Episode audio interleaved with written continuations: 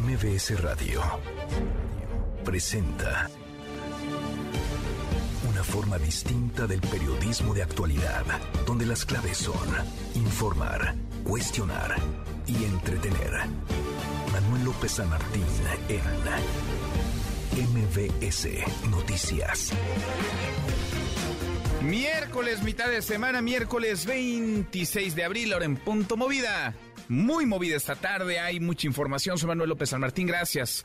Muchas gracias que ya nos acompaña, que van a estar como todos los días, como todas las tardes, todas las voces. El presidente López Obrador sigue sin aparecer no apareció el lunes, no lo vimos ayer martes y hoy lo que va de este miércoles tampoco por tercer día al hilo la mañanera la condujo el secretario de Gobernación, Adán Augusto López. Siguen, mientras tanto, especulaciones, rumores sobre su condición, sobre su estado de salud. Reunión, por cierto, en Palacio Nacional. Citaron a los gobernadores eh, de Morena, hubo varios integrantes del gabinete también. Se reunieron, es la versión oficial, para hablar de temas de seguridad. También Adán Augusto López guió, llevó, encabezó este encuentro. Vamos a platicar de lo que se dijo y de lo que nos enteramos que se platicó. Y al cuarto para la hora y con mucha prisa, sospechosamente, en la Cámara de Diputados están tratando de avalar un montón de cosas cuando el periodo ordinario de sesiones está por concluir. Mucho que poner sobre la mesa tarde. Arrancamos con las voces en las historias de hoy. Las voces de hoy. Adán Augusto López, secretario de Gobernación. Todo parece indicar que antes del fin de semana ya estará reanudando sus actividades de manera normal. Marcelo Obrar, secretario de Relaciones Exteriores. Ya teníamos algunos países diciéndonos, oigan, y no se podía hacer en otra fecha. Y ya con esto del COVID me dijeron, pues, pues entonces pasa a junio. Jorge Triana, diputado del PAN. Hoy muere el insabio. Diría descanse en paz, pero no merece descansar en paz porque fue un gran engaño. Ignacio Mier, coordinador de los diputados de Morena. En los próximos meses vamos a tener estándares de atención gratuita universal como Dinamarca. Son las voces de quienes hacen la noticia, los temas que están sobre la mesa y estas las imperdibles de miércoles, mitad de semana. Vamos, vamos con la información. Gobernadores de Morena y funcionarios del gabinete se reúnen en Palacio Nacional, eh, se reúnen con el secretario de Gobernación, Adán Augusto López, para, dicen, tratar temas de seguridad. Esta reunión, a la que acuden 20 gobernadores, estaba programada con el presidente, de quien no hemos sabido nada más allá de un tuit del domingo pasado, el pasado domingo, tras dar positivo a COVID-19 por tercera ocasión.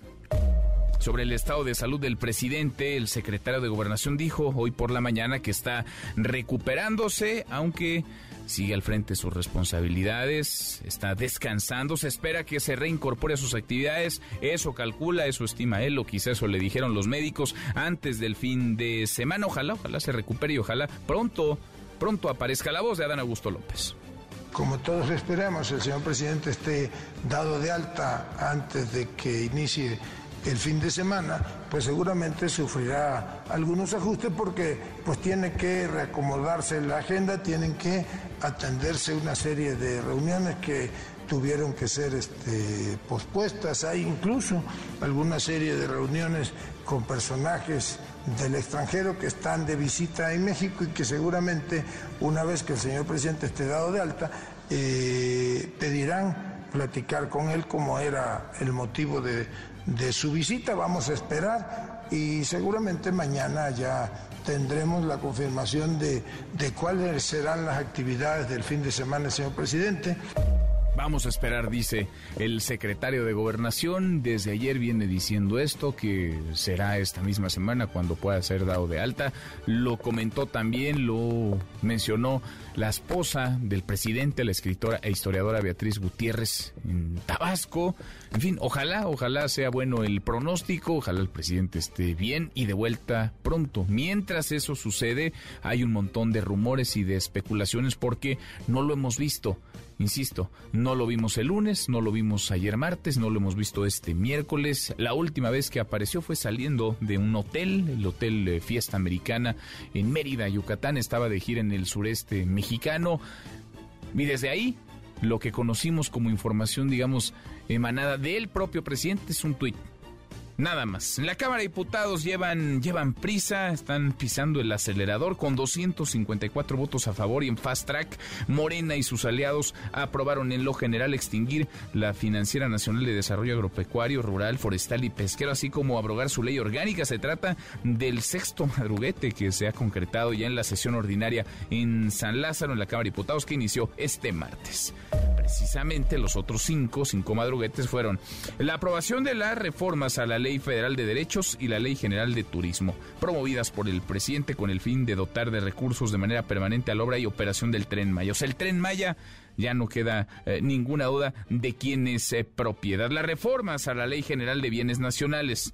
El dictamen que expide la Ley General en materia de humanidades, ciencias, tecnologías e innovación que elimina al CONACIT, que lo extingue. La extinción también del Instituto de Salud para el Bienestar del INSABI, el que era antes Seguro Popular en otros gobiernos, en otros sexenios, le cambiaron el nombre, se volvió INSABI, prometieron que ahora sí habría seguridad social, habría mejores condiciones de atención médica para millones de mexicanos. No ocurrió y tan ocurrió que entierran al INSABI y es sustituido por el IMSS Bienestar. También la aprobación de reformas y adiciones a la ley de instituciones de crédito para sancionar hasta con nueve años de prisión a los llamados montadeudas. Todo esto, todo lo que no hicieron en semanas, en meses, todo esto lo votaron, lo aprobaron en 48 horas. Las que no se aprobaron, las que ya no van a salir en San Lázaro, la reducción de la jornada laboral de 48 a 40 horas semanales así como la reforma al artículo 33 para evitar la expulsión de extranjeros por temas políticos. Eso sí, citaron a las 2 de la tarde, ahora más en modalidad presencial para elegir a titulares de órganos internos de control de algunas dependencias y elegir también integrantes de la permanente. En otro, en otro tema, el secretario de Gobernación, Adán Augusto López, dijo que Francisco Garduño Increíble, pero ahí sigue. 30 días después, hoy se cumplen 30 días del incendio trágico, el incendio que cobró la vida de 40 migrantes en un centro de reclusión, una cárcel improvisada en la estación migratoria del Instituto Nacional de Migración en Ciudad Juárez. Ahí sigue en el cargo Garduño. Va a seguir ahí se va a quedar, ahí se va a mantener al frente de migración. Afirma además el secretario de Gobernación que el proceso penal en su contra por la muerte de estas 40 personas no lo distrae de sus obligaciones, a pesar de que ayer se impuso la medida cautelar de presentarse a firmar periódicamente. Garduño que no puede hablar con los medios, no puede declarar. Un titular de migración que es incapaz de comunicar porque dice que está bajo proceso y tiene, tiene razón, ha sido señalado, acusado, ayer compareció ante un juez. En fin, sirve un titular con esas características. La voz del secretario de Gobernación. El fiscal o la fiscalía solicitó que fuese separado de su cargo, de su encargo. No lo consideró el juez este, legalmente viable, continúa él en el ejercicio de su cargo, se le fijó alguna medida cautelar que consiste en que con alguna periodicidad acuda al juzgado a firmar en el libro de, de actas y eh, pues afrontará esta etapa procesal, como es también su garantía constitucional, en, en libertad se mantiene en este momento en el ejercicio de su cargo atendiendo los asuntos del Instituto a su cargo lo que dice el secretario de Gobernación. Pero a pesar de las palabras, ahí está la realidad que es terca e inocultable. Ojalá cambiara con palabras, con discursos, pero no. Un migrante hondureño murió por un posible infarto mientras se encontraba en la caravana que realiza el Via Cruces Migrante, que se encuentra en Chiapas, se dirige a la Ciudad de México. Mm, van a llegar, quieren llegar a la Basílica de Guadalupe y de ahí caminar hasta la frontera con los Estados Unidos. Y en temas, en temas internacionales, el presidente de Ucrania, Volodymyr Zelensky, habló por primera vez por teléfono con Xi Jinping, el presidente de China, quien ha servido como, o ha tratado de servir como mediador ante Rusia, impulsar un acuerdo de paz para terminar de una vez por todas con la invasión rusa que se extiende ya por más de 400 días. Y en las buenas, porque como cada tarde, claro que tendremos buenas noticias, querido Memo Guillermo Guerrero, ¿cómo estás? Muy bien, querido Manuel. Pues vamos a hablar de tres cosas. Primero, que ahorita en el Foro Sol ya hay muchas fans de Blackpink. Ajá. Está esperando el concierto que va a ser a las 9 de la noche. ¿Es hoy? ahorita sí es hoy. Pero ¿Y ya están? ya- llegaron a las 10, a las 10 de la mañana. Órale. Muchos ya, ya entraron. Otra, que le van a cambiar el nombre al Zócalo. Vamos a platicar un poquito de la historia. Y lo prometido es deuda. Te traje mi juguete más viejo que tengo. Sí, ayer rato- quedamos en eso. en, en eso quedamos ayer. Vamos a regalar algunos juguetes para el Día del Niño. Y te traje mi juguete más viejito, mi Trajiste tu reliquia. Traigo una reliquia. Ándale. Al rato te la enseño. Muy bien. Oye, ¿te gusta o no lo del cambio del nombre al Zócalo? Pues ¿O es un distractor? Es, eh, Yo le seguiré circo? llamando Zócalo, mi querido. Pues sí, Pues sí. pues sí. El nombre que tenga oficial, todos le seguiremos llamando Zócalo. Esa, esa es la verdad. Ay, las ocurrencias de algunos. Gracias, Memo. Gracias. Guillermo Guerrero, Nico, querido Nicolás Romay, ¿qué traes hoy en Deportes? Buenas tardes. Querido Manuel, ¿cómo estás? Me da mucho gusto saludarte. Hablaremos de la derrota de León 2 por 1 frente a Tigres. Y digo derrota de León porque empezó ganando el partido y le dio la vuelta a Tigres. Vaya triunfo para Tigres, falta la semifinal de vuelta. Hablaremos de eso y más. Abrazo, Nico, ahora lo platicamos. Hasta aquí el resumen con lo más importante del día. Le platicaba, traen prisa en la Cámara de Diputados, lo que no han hecho en semanas, lo que no han hecho en meses, ahora lo quieren aprobar de volada, fast track, sin mayor discusión. La planadora de Morena y sus aliados está sacando muchas cosas, algunos pendientes importantes, otros discutibles, polémicos, por decirlo menos. Había una que estoy seguro a mucha gente le interesa, una iniciativa para reducir la jornada laboral semanal de 48 a 40 horas. Es decir, cinco días laborables y dos de descanso. Hoy la ley dice otra cosa. Hoy la ley habla de 48 horas semanales, es decir, seis días laborales y uno de descanso. Pero se detuvo, se detuvo este debate, se canceló esta discusión. A algunos grupos, a algunos sectores empresariales no les hacía sentir cómodos, no les gustó, decían que no se había discutido lo suficiente, que no se les había escuchado. De eso queremos platicar con ustedes esta tarde. ¿Usted apoyaría esta medida? Es decir, que la jornada laboral pasara de 48 a 40 horas semanales, de 5 días laborables a 2. ¿Qué dicen, sí o no? Opinen arroba MBS Noticias, nuestro WhatsApp 5524 99125. Viene el teléfono en cabina 5166 1025. Y pasan, pues pasan los, los días, siguen transcurriendo las horas. Y no vemos, no aparece todavía el presidente López Obrador, asegura el secretario de Gobernación hoy, ayer también lo mencionaba, ayer estuvo el propio secretario de Salud Jorge Alcocer, la esposa del presidente Beatriz Gutiérrez Müller, que está bien, que se está recuperando, que esta misma semana sería dado de alta, pero de los hechos no lo hemos visto. Así han sido estas casi, casi 60 horas sin saber del presidente López Obrador. Domingo 23 de abril, 3.27 de la tarde, el presidente López Obrador confirma su tercer contagio de COVID-19. Ni modo, amigas y amigos, salí positivo a COVID-19. No es grave, mi corazón está al 100 y como tuve que suspender la gira, estoy en la Ciudad de México y de lejitos festejo los 16 años de Jesús Ernesto. Me guardaré unos días. Adán Augusto López Hernández encabezará las mañaneras. Nos vemos pronto. Lunes 24 de abril, 15 horas más tarde, el secretario de Gobernación da la primera información sobre la salud del presidente. El resultado arrojó positividad a COVID-19, no hubo ningún traslado de emergencia, no hubo ningún desvanecimiento. Martes 25 de abril, 39 horas después, Jorge Alcocer da el parte médico. Él y Adán Augusto afirman que el presidente está bien. El estado de salud del señor presidente es bueno. No hay nada que ocultar, hemos dicho desde el primer momento cuál es la situación y que el presidente se está recuperando. 44 horas. La esposa del presidente insiste desde Tabasco en la buena salud de López Obrador. Les quiero decir que la única y, y, y auténtica verdad es que nuestro presidente está muy bien. 45 horas. La Cancillería decide mover una cumbre que encabezaría el presidente en mayo. La versión oficial, lo mencionaba el comunicado, fue por su contagio de COVID-19.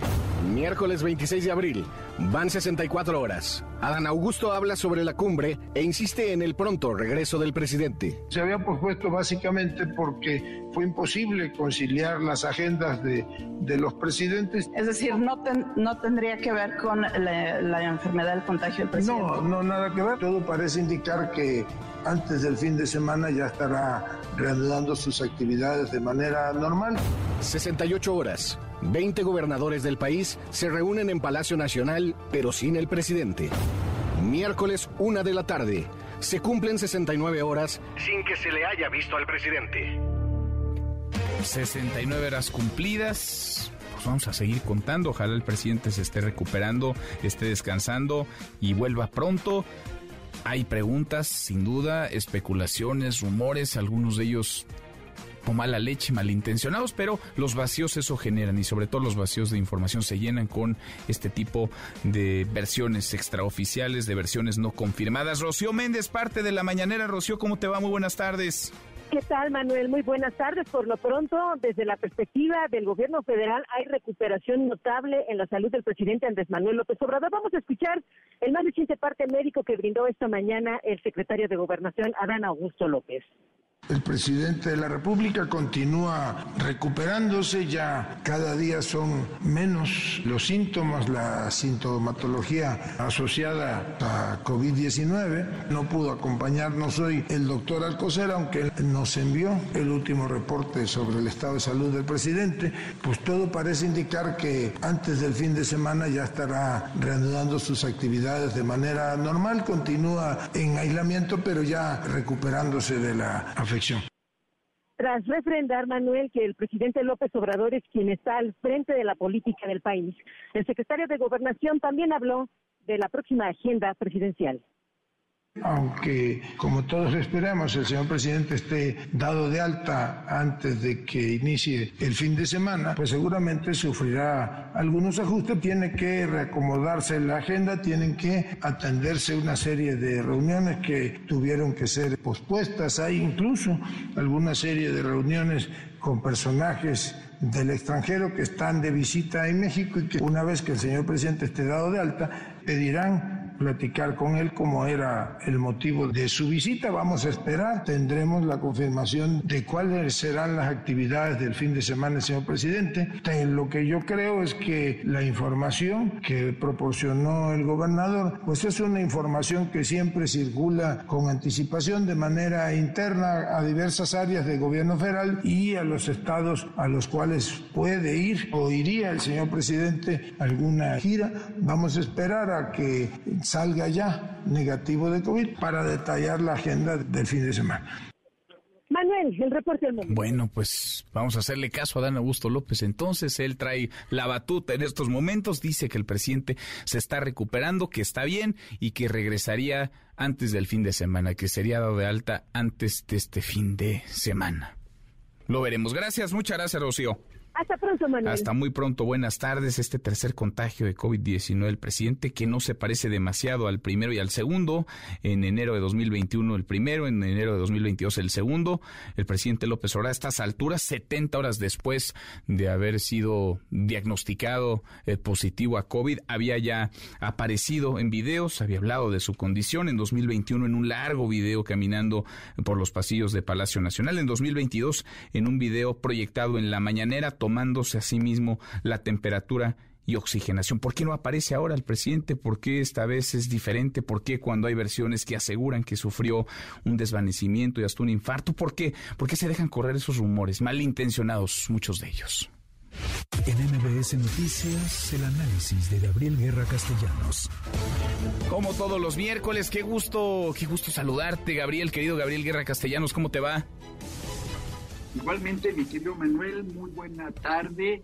Y pues eh, compartiendo un poco eh, tu curiosidad, tu desconcierto, eh, yo creo que muchos nos estamos preguntando a qué se debe esta ausencia visual, digamos, ¿no? para llamarla de alguna manera, presidente de la República, por qué no hemos visto una foto, un video, un mensaje de audio eh, que, nos, que nos dé un poco más de luz. Eh, te leía yo hoy en la mañana en el Heraldo, en tu columna en el Heraldo, hablando de cómo es distinto efectivamente esta vez Gracias, de las dos anteriores.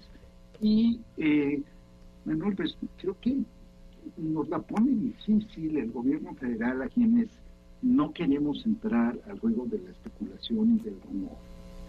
eh, con tan poca información, con un parte médico que lee eh, recita el secretario de Salud, este, Jorge Alcocer, que pues, eh, pues eso mismo lo podríamos haber dicho tú o yo, sin ser médicos o sin ser secretarios de salud, pero que pues no es tampoco pues, prueba eh, Déjame, déjame interrumpirte, Gabriel, porque te oímos muy lejos. A ver, ayúdenme a que esté Gabriel en una línea donde se escuche mejor, en donde no esté en el altavoz, para que podamos escuchar lo que nos dice a propósito de este contagio, el tercero del presidente López Obrador.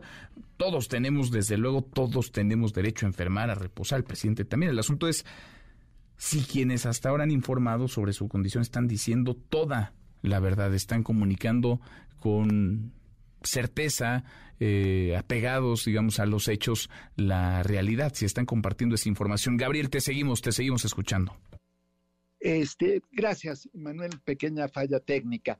Eh, pero decía, em, pues más allá de lo que leyó el secretario de Salud eh, o recitó el secretario de Salud, que pues podríamos haber dicho tú o yo, querido Manuel, sin ser médicos y sin ser secretarios de salud, o lo que nos dice el secretario de Gobernación, que, pues digo, eh, yo no tengo por qué dudar de su palabra, de ninguno de los dos.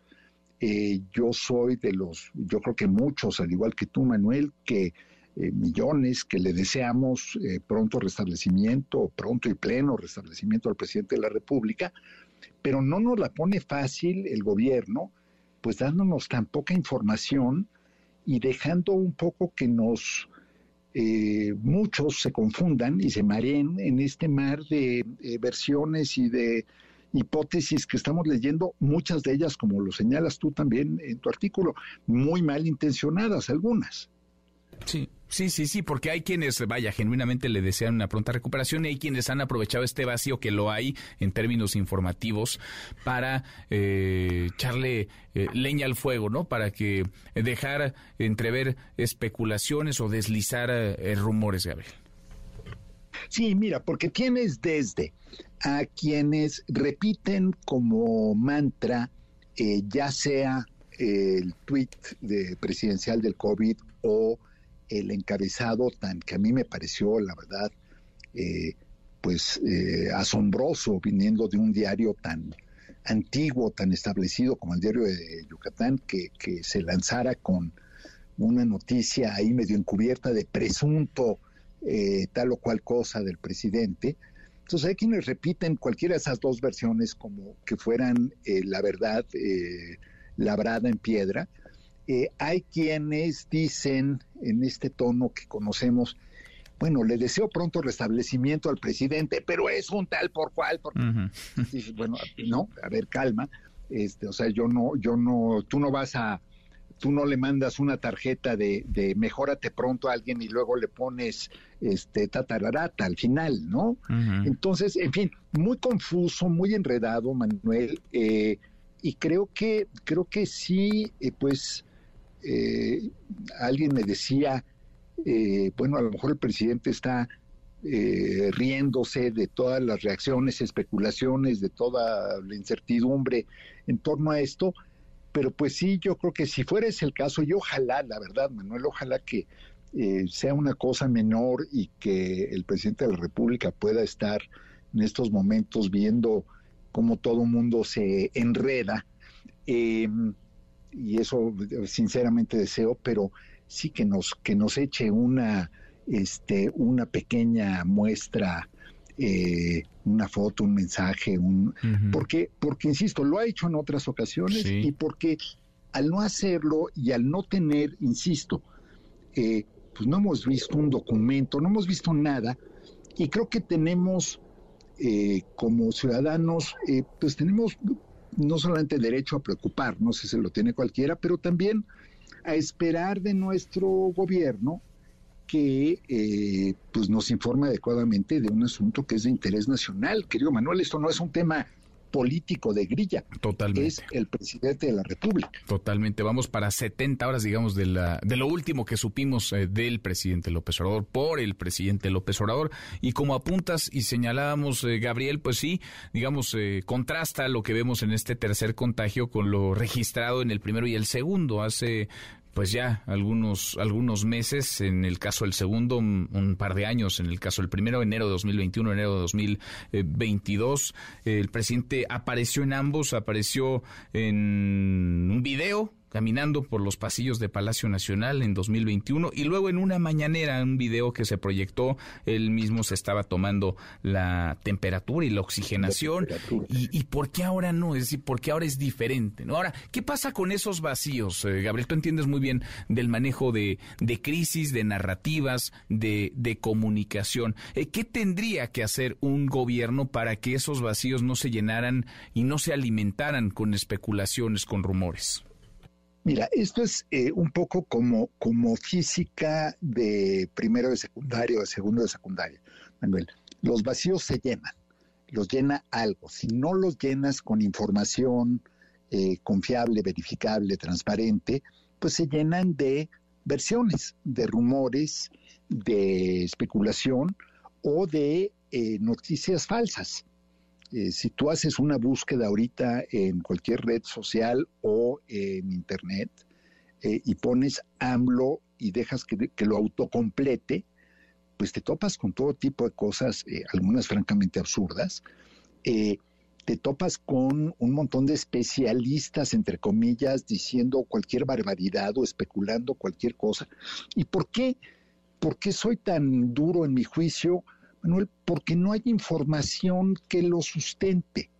Es decir, si tuviéramos un indicio, porque así como decimos, no hay una foto, no hay un video, no hay un mensaje grabado del presidente, tampoco hay, hay que decirlo, no hay una sola imagen, no hay una sola eh, cosa que sustente la aventurada versión del diario de Yucatán, que hablaba de un eh, desmayo y que hablaba incluso de un evento este, cardíaco. Eh, es simple y pura y llana especulación. Y entonces, en base a eso, empiezan a especular. Hoy eh, escuchaba yo a alguien que decía, qué barbaridad, y ahora convocaron de urgencia a todos los gobernadores a Palacio Nacional cuando había sucedido algo así, en una reunión que llevaba convocada días el que es la, reunión que ahora pues será no con el presidente de la República, con el secretario de Gobernación, como bien lo reseñaste hace unos minutos. Pero así se hacen, eh, como dirían nuestras tías o nuestras abuelitas, así se hacen los chismes. Entonces, ¿qué debe hacer el gobierno? Simple y sencillamente, a ver, si hay un tema mayor, pues yo creo que eh, preferimos saber todos. A ver, el presidente está por orden médica, en reposo absoluto y eh, debe evitar todo tipo de esfuerzo. Es perfectamente válido, es, ver, eh, eh, es un hombre que se acerca a los 70 años, que tiene un tren de vida muy activo, muy acelerado, que tiene antecedentes cardíacos. Nada de eso es anormal. Tenemos muchos amigos, todos quienes nos están escuchando en ese momento, tú y yo, muchos amigos de ese lado mayores que tienen vidas de lo más activas y que a lo mejor han tenido en el pasado un evento cardíaco o varios. Y eso no impide que tengan, bueno, y también es perfectamente normal que el médico te diga, señor, usted se guarda, usted no graba un video por ningún motivo, porque usted no está para andar haciendo esfuerzos. Se me guarda, se acuesta en una cama y descansa. Que es lo lógico, ¿no? En ese sentido, digamos, todos tenemos eh, derecho a estar enfermos, a descansar, a reposar, a recuperarnos. Eh, la duda aquí es si quienes han hablado hasta ahora lo están haciendo eh, apegados a la verdad, nos están contando todo lo que tendrían que contarnos o se están guardando algo, o quizá no les han informado siquiera a ellos, Gabriel o a lo mejor, bueno, fue el caso del vocero presidencial que no tenía y no es culpa de él, no es una crítica a Jesús Ramírez, es no tenía él toda la información y bueno, hizo eh, lo que cualquier vocero en su lugar hubiera hecho, que es pues bueno, tratar de dar la, la, información que tienes en el momento. Pero a lo mejor al ocultar información, eh, porque voy a especular, por un momento, cosa que tú y yo no somos afectos a hacer, pero vamos a imaginarnos que el presidente tuvo un ah, caso de cansancio, de agotamiento extremo, una sobrecarga y dijo, a ver, necesito, y los médicos le confirmaron, necesito desconectarme tres días. Bueno, perfectamente válido, perfectamente comprensible. Eh, tú lo haces eh, todos los viernes en la tarde en menor escala, pero bueno, todos nos desconectamos, todos necesitamos hacerlo. Bueno, pero en lugar de que nos digan eso, y entonces todos diríamos, ah, ok, le recetaron reposo absoluto tres días, tan tan, eh, pues nos están poniendo a pensar en escenarios verdaderamente, eh, algunos catastróficos que nadie desea. Entonces, sí creo que hay un vacío preocupante de información, sí creo que también, eh, debo decirlo, Manuel, es una constante en la presidencia de la República Mexicana que no se informa suficiente y adecuadamente acerca del estado de salud del presidente en turno. Eh, lo vimos con López Mateos, bueno, no lo vimos nosotros, pero lo sabemos de López Mateos, un presidente que pasaba días incapacitado por severas migrañas que sufría.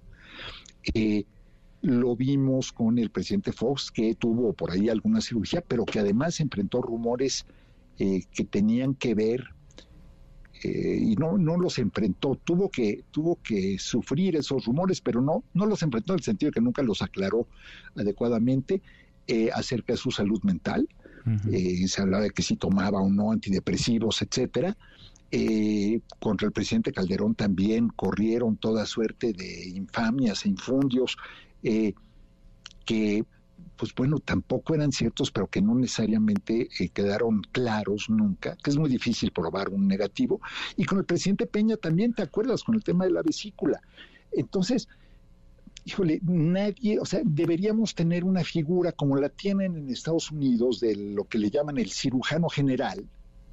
Además, pues estaría muy de moda aquí en México que que, fuera ese el nombre, querido Manuel, y perdón por reírme si estamos hablando de un tema tan serio, pero eh, el Surgeon General en Estados Unidos sale y dice, a ver, el presidente tiene esto, fue a su chequeo, este es el resultado, aquí está la hojita, estos datos son privados, estos datos son personales, estos datos son de su intimidad, pero aquí está el reporte médico.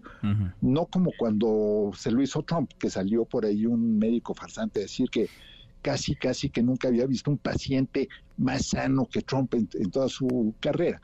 Pero debería haber una figura institucional porque además somos un país, mira, uno somos un, país con un sistema profundamente presidencialista, profundamente centralizador del poder, y por otro lado, eh, somos una sociedad terriblemente conspiranoica. Eh, nos creemos, y como dicen, eh, la mula no era así, nos han hecho así eh, a punta de medias verdades, de falsedades a lo largo de décadas. Entonces, sí creo que mm, el gobierno federal, la oficina del presidente de la República, debería eh, darnos algo más de información. Pues es una eh, en fin, ¿por pues y si no es mucha molestia, pues que aparezca el presidente y así todos tranquilos, ¿no? Es un video de, ¿qué te gusta? 20 segundos, 30 segundos, tampoco es que 20 segundos, amigos, estoy bien, me ordenaron reposo, voy a obedecerle a mis médicos, pero creo que abonaría mucho a darnos tranquilidad. Leía yo hoy a Genaro Villamil, le mando un saludo, decía, eh, se quejan de las mañaneras y ahora quieren un video. Yo nunca me quejaba de las mañaneras, eh, Manuel yo, al contrario, aplaudo ese ejercicio, creo que se podría eh, conducir diferente, aplaudo ese ejercicio, qué bueno. Entonces, yo no me quejo de las mañaneras, pero sí me encantaría ver un mensaje breve del presidente de la República que nos dejara a todos un poco más tranquilos y en paz. Pues sí, a mí también, y saber que el presidente, como nos han dicho, está bien y se está recuperando y ojalá, como han afirmado, mm, va a ser dado de alta esta misma, esta misma semana. Querido Gabriel, un abrazo grande, gracias. Un abrazo muy fuerte, Manuel. Es Gabriel Guerra Castellanos, como todos los miércoles, con su análisis, con su comentario. Cruzamos la media hora con 35, pausa, volvemos, volvemos, hay más. Siga a Manuel López San Martín en redes sociales. Twitter, Facebook y TikTok. M. López San Martín. Continúa con la información con Manuel López San Martín. NBS Noticias con Manuel López San Martín. Continuamos. Seguimos, eh, cruzamos la media hora con 38. Eh, Traen prisa en la Cámara de Diputados. Están aprobando lo que no lograron hacer como trabajo en las últimas semanas y meses. Lo están aprobando en horas. Ahora iremos hasta allá. Vamos a tenerle en lo último porque son un montón de modificaciones de leyes. Ahí anda la planadora de Morena pasando por encima de todos, Morena y sus aliados. Antes, a ver, se convocó desde ayer, había mucha especulación porque había una convocatoria a un encuentro con el presidente López Obrador de los gobernadores de Morena. El presidente que lleva 70 horas prácticamente sin aparecer, no hemos sabido de él más allá de lo dicho por el secretario de Gobernación Adán Augusto López, por el secretario de Salud Jorge Alcocer, por su esposa, la escritora Beatriz Gutiérrez Müller. El presidente tiene todo el derecho a enfermar, a reposar. El asunto es si nos están diciendo lo que nos tienen que decir, si quienes hasta ahora han informado sobre su condición están diciendo toda la verdad porque este contagio, este tercer contagio de COVID contrasta con el primero y el segundo. A estas alturas el presidente López Obrador había aparecido ya. ¿Por qué no aparece ahora? Porque esta vez es diferente? ¿Por qué cuando hay versiones que aseguran que sufrió un desvanecimiento y hasta un infarto se guarda? ¿Por qué dejar correr esos eh, rumores, esas especulaciones que, insisto, son algunas de ellas malintencionadas? Total que el presidente no apareció, pero sí llegaron los gobernadores. Eh, Rocío Méndez, Rocío, ¿cómo te va? Muy buenas tardes. Hola, ¿qué tal Manuel? Muy buenas tardes. Llegaron prácticamente desde las 10 de la mañana con 30 minutos, poco a poco. Al mediodía se entiende, se realizó esta reunión. Incluso en estos momentos vemos en el portón de calle Corregidora para ingresar a Palacio Nacional, a Laida Sanzores, pero he de decirte que todos los gobernadores que han salido de los 20 convocados el día de hoy, ninguno se ha detenido a platicar. En estos momentos, la señora Ariadna Montiel, la titular de Bienestar, está dando detalles, pero de lo que representa la política de este país de abrazos no balazos ante la inseguridad y cómo los programas de apoyo social son vitales para poder apoyar a las poblaciones que están en desventaja o en abierta violencia. No hay detalles de esta reunión de acuerdo a lo que ha sucedido conforme han salido los gobernadores y los mandatarios, ¿no es cierto, Manuel? Es que a gritos se les preguntó si hubo algún tipo de mensaje por parte del presidente Andrés Manuel López Obrador y por lo menos tres dijeron que no hubo mensaje, pero será cuestión de tener información más real y formal por parte del gobierno federal. ¿Qué sí se dijo? Escuchemos al secretario de Gobernación, Adán Augusto López, lo que planteó en Palacio Nacional esta mañana.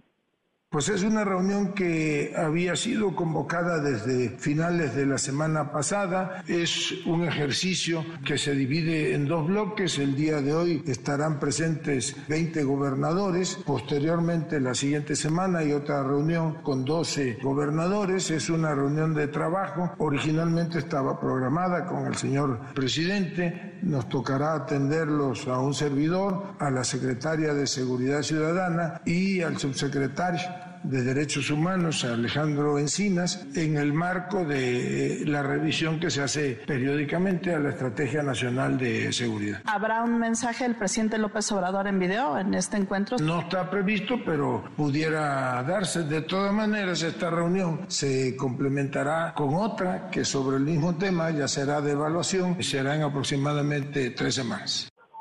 Eso es lo que se ha planteado, Manuel, que no se sabe y seguimos hasta el momento sin saber si hubo algún mensaje directo en un video por parte del presidente López Obrador a los 20 gobernadores citados esta tarde en Palacio Nacional. Prácticamente ya todos abandonaron el recinto, Manuel. Bueno, ya, ya, se, ya se van entonces los gobernadores, llegaron todos los de Morena y aliados, eh, incluido, vaya, Cuauhtémoc Blanco en Morelos, que es del Partido Encuentro Solidario, y el gobernador de San Luis Potosí, que es del Partido Verde, pero llegaron todos, el que no apareció fue el presidente, una reunión encabezada entonces, Rocío, por el secretario de Gobernación, Adán Augusto López.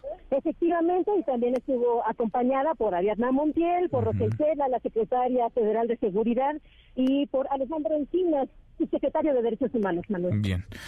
Bien, pues queda ahí para, para el registro y nadie quiere hablar ¿eh? de los gobernadores, nadie quiere dar entrevistas, nadie quiere declarar. ¿Fue a puerta cerrada la, reunión, Rocío? La, la reunión fue cerrada. De hecho, la prensa que habitualmente tiene la oportunidad de ingresar a la sala de prensa que está en este recinto tuvo que salir desde las 10.30 horas y estamos en la calle. Mm, bueno, pues eh, súmele usted a la especulación entonces estas reuniones extrañas que se dan entre 20 gobernadores y una parte importante del gabinete del presidente López Obrador, encabezado por el secretario de Gobernación, a puerta cerrada. Cuando más información tendría que haber, cuando más certeza tendría que darse, nadie quiere declarar, nadie quiere hablar. Gracias, muchas gracias, Rocío. Hasta pronto, Manuel. Hasta muy pronto, pues sí, hemos platicado, hemos conversado con algunos eh, gobernadores y nadie quiere hacer público un posicionamiento, nadie quiere eh, revelar de qué se habló, nadie quiere hablar, no sé si es una indicación o es una convicción, pero el que todos se pongan de acuerdo para no declarar es extraño extraño por decirlo, menos cuarto para la hora. Traen prisa, Fast Track están aprobando varias cosas en San Lázaro, en la Cámara de Diputados. Angélica Melina, Angélica, buenas tardes.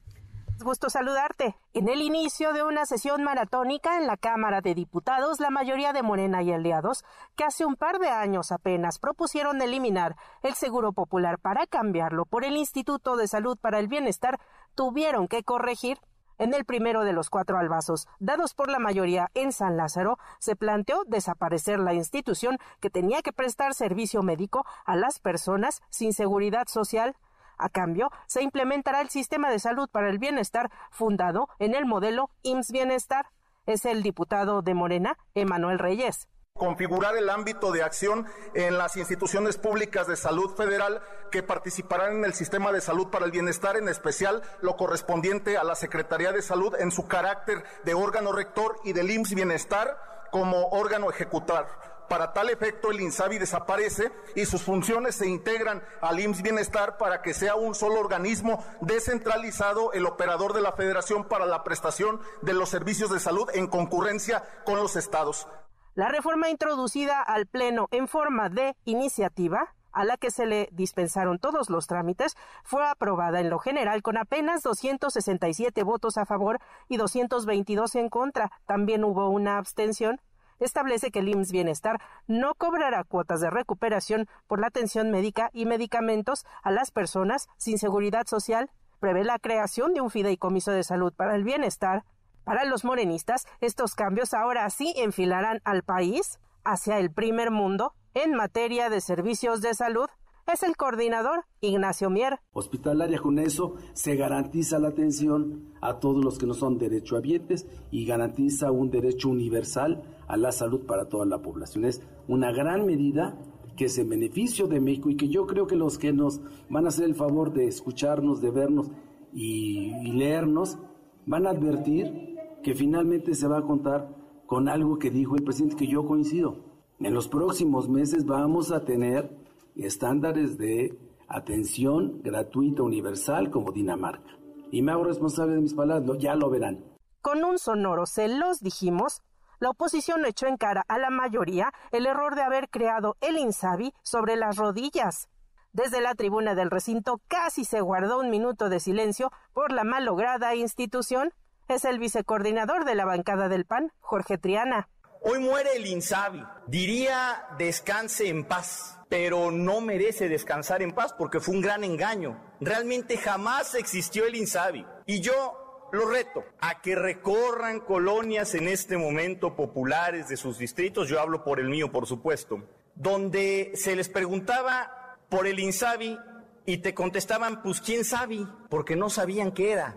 Lo aprobado en San Lázaro se turnará al Senado de la República.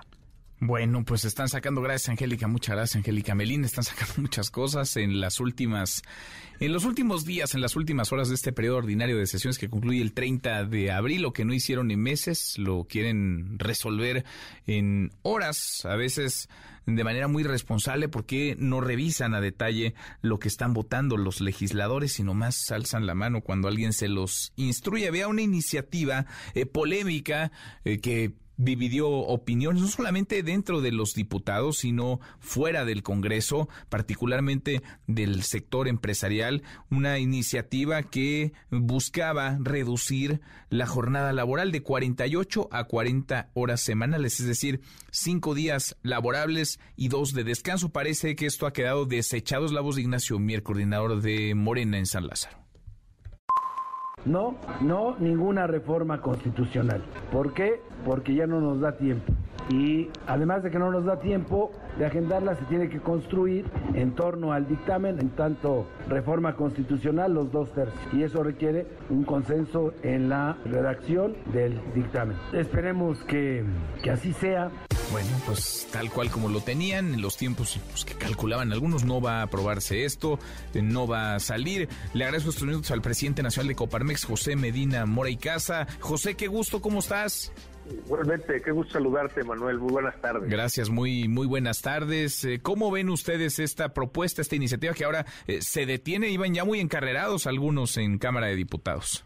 Sí, bueno, consideramos que desde luego tenemos que trabajar y construir para lograr el trabajo digno, así como desde Coparmex apoyamos que se ampliara el número de días de vacaciones para que el trabajador eh, pudiera eh, también descansar. Eh, el gran reto que tenemos, Manuel, es aumentar la productividad. Lo que nos dice la OCDE es que somos solo el 30% productivos con respecto a los, al promedio de los países de la OCDE. Y este año hemos tenido ya tres aumentos en costos, laborales como es, además del salario mínimo, el aumento de días de vacaciones, pero sobre todo esta aportación por parte de las empresas al fondo de pensiones de los trabajadores, que como recordará se aprobó un 8% adicional que se implementará 1% por año durante ocho años. Entonces nos parece que tenemos que ir eh, cubrir, mejorando la productividad para lograr que este aumento en costos no nos quite competitividad. Y en ese sentido, estamos abiertos a la discusión de disminución de la jornada laboral, pero hay algo que es algo que requiere tiempo, que requiere construcción y sobre todo el ir avanzando en la productividad antes de subir los costos para no quitar esta competitividad eh, que tenemos como país. Pues sí, porque en el papel suena, vaya, suena muy bien, me imagino que muchos de quienes nos escuchan lo verán con buenos ojos, pero no es tan fácil, ¿no? En términos de competitividad y de dinero sobre todo, porque les, les eh, vaya, les meten ahí un, un, asunto más complejo eh, que puede desbalancear toda una, toda una ecuación, José. Sí, de alguna manera lo que hemos preguntado a las empresas en general, el trabajo de oficina sí se ha acostumbrado a trabajar eh, 40 horas a la semana, el lunes a viernes con dos días de descanso, el fin de semana. Sin embargo, en el sector productivo, pues hay procesos que requieren mantener la producción los siete días de la semana y claro, se va dando ese día de descanso a los trabajadores en distintos días de la semana. Esto traería un costo adicional al incluir estos dos días de descanso. Está la parte, desde luego, positiva, que el trabajador descanse para ser más productivo, pero también en ese aumento de costo, eh, uno de los, eh, de los retos que nos comentaban las empresas es que no consiguen contratar suficiente mano de obra para las vacantes que tienen abiertas, entonces tendría que ser la misma gente que siga trabajando, lo cual, eh, por un lado, no se lograría que descansara ese otro día adicional y sí aumentaría el costo, precisamente por lo que establece la ley del trabajo en cuanto a, pagar las horas dobles o triples inclusive. Entonces, por eso requiere de un trabajo eh, a más profundidad, con más tiempo, darnos el espacio para dialogar, ver cómo podemos ir subiendo la productividad para ir eh, asimilando este aumento de costos sin que nos afecte en la competitividad, insistimos, Manuel. Pues sí, entonces ven con buenos ojos que esto se detenga, se revise, se escuchen a las voces, se vuelva a analizar y entonces se prepara algo que, digamos, contenga la, la opinión, la experiencia y las responsabilidades que cada quien tiene en esta, en esta área. Sí, exactamente, el abrir el diálogo que nos permita llegar a un escenario que desde luego beneficia al trabajador, eh, pero que esto sea eh, logrando una mayor productividad y con eso, si logramos mayor productividad podemos absorber aumento de costos, pero no, esto tiene que ir haciéndose gradualmente, no puede ser todos de golpe, estamos apenas absorbiendo estos tres costos que se presentaron en este año y por eso es importante que se abra el diálogo y que lo vayamos planeando poco a poco para ver el momento adecuado en que esto se pudiera aplicar. Pues sí, pues sí, y que haya mucha certeza, sobre todo para quienes invierten, para quienes apuestan su capital y para quienes generan empleo. A final de cuentas, generan eh, riqueza y prosperidad. José, qué gusto, qué gusto escucharte. Gracias como siempre. Igualmente, eh, mucho gusto en, saludarte y un saludo para todo tu audiencia. Gracias, muy buenas tardes, José Medina Mora, presidente nacional de Coparmex, a propósito de estas cosas que eh, modifican, digamos, la cancha y que le cambian la jugada, la certeza a quienes apuestan su capital, a quienes ponen dinero, a quienes invierten, a quienes generan empleo y prosperidad. A poco más de tres meses que entraran en vigor diversas modificaciones al reglamento de la Ley General para el Control del Tabaco que prohíben la exhibición de cigarros Varios jueces de diversos estados han eh, ido eh, concediendo suspensiones provisionales y definitivas a empresas de todos tamaños, empresas chicas, empresas medianas, grandes. Fundamentan que esta reforma va en contra de lo contemplado en esta ley y que su expedición estaría trastocando facultades que son exclusivas del Congreso. Empresas, sí, tabacaleras como Philip Morris, pero también empresas que venden muchos otros productos, que tienen establecimientos, 7-Eleven, Farmacias Benavides, eh, Oxo, Yepas en el estado de Veracruz. Eh, es decir, son varias empresas de distintos tamaños las que han interpuesto estos recursos jurídicos y hasta ahora en distintas latitudes, distintos tamaños también, los negocios, las empresas han tenido razón, les han otorgado la razón jueces. Cinco para la hora, pausa, volvemos, volvemos, hay más. Redes sociales para que siga en contacto: Twitter, Facebook y TikTok. M. López San Martín. Con la información con Manuel López San Martín en MBS Noticias. Ya estamos de regreso. MBS Noticias con Manuel López San Martín. Continuamos. Los numeritos del día. Sí, Tlali Sáenz y qué gusto, qué gusto saludarte, ¿cómo estás? Hola Manuel, buenas tardes a ti, buenas tardes también a nuestros amigos del auditorio. Te comento cómo están operando en este momento los principales indicadores en Estados Unidos y en México. El Dow Jones Industrial pierde 0.61%, sin embargo está ganando el Nasdaq 1.24%. Pierde también el S&P BMW de la Bolsa Mexicana de Valores 0.53%, se cotiza en 54.080.72 unidades. En el mercado cambiario el dólar en ventanilla bancaria se compra en 17 pesos con 56 centavos se vende en 18 pesos con 56, el euro se compra en 19 pesos con 74, se vende en 20 pesos con 30 centavos. Finalmente te comento cómo se cotiza la criptomoneda más conocida, el Bitcoin, se compra en 537.980 pesos, registrando un alza de 7.65% respecto a la jornada de ayer. Manuel es mi reporte, buenas tardes. Gracias, eh, muchas gracias Itlali, muy buenas tardes. Economía y finanzas. Eduardo Torreblanca. Lalo, qué gusto, qué gusto saludarte, ¿cómo estás? Igualmente, me da mucho gusto, como siempre, Manuel, poder saludarte y poder mandar un saludo a las personas que nos escuchan. Buenas tardes. Muy, muy buenas tardes, muy buenas tardes, Lalo. A ver, el Banco de México, que hasta ahora ha tenido, digamos, un manejo responsable de la política monetaria del país, eh, ¿desea o no desea políticas más restrictivas, Lalo? ¿Cómo lo ves? Pues sí tiene esa decisión y existe la posibilidad diríamos en términos gastronómicos, si se pasa de condimentos, puede echar a perder la política monetaria. Eh, eh, la próxima semana la Fed, eh, el equivalente al Banco de México, pero en Estados Unidos, tendrá una oportunidad más para decidir si incrementa o no la tasa de interés de referencia en Estados Unidos.